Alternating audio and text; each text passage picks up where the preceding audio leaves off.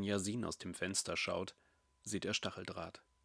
Nicht durchgehend, aber die erhaltenen Soundfelder zur Straße erinnern daran, dass die Asylbewerber auf dem Gelände einer ehemaligen Kaserne untergebracht sind. Dort, wo bis Anfang der 90er Jahre Militärstreitkräfte stationiert waren, vegetieren heute 273 Männer, Frauen und Kinder aus Syrien, Ägypten und dem Iran auf engstem Raum. Yasin ist einer von ihnen.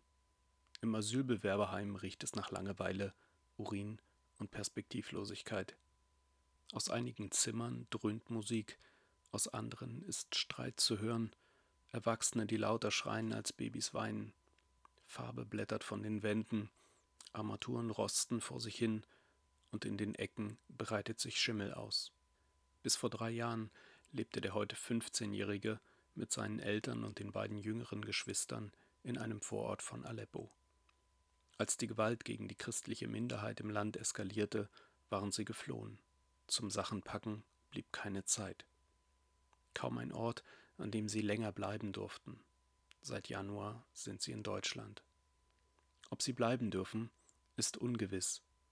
Die Bundesrepublik ist ein kalter Ort, nicht nur im Winter.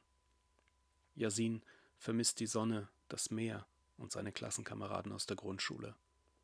Er hat mehr als zwei Schuljahre versäumt. In Deutschland gilt generelle Schulpflicht, aber nicht für jeden. Asylbewerber müssen nicht versorgt werden, haben aber grundsätzlich Anspruch darauf. Schulrecht heißt das im Amtsjargon. Das ist ein Unterschied. Yasins Vater hat sich bemüht, dass sein Junge in Deutschland zur Schule gehen darf. Auch wenn sie darüber oft streiten, bewundert Yasin ihn.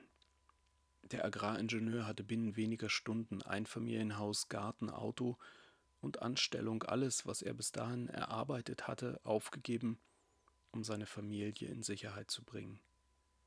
Weder die Flucht noch die zwölf Quadratmeter, die der fünfköpfigen Familie jetzt als Wohnraum zur Verfügung stehen, haben ihn an Würde verlieren lassen.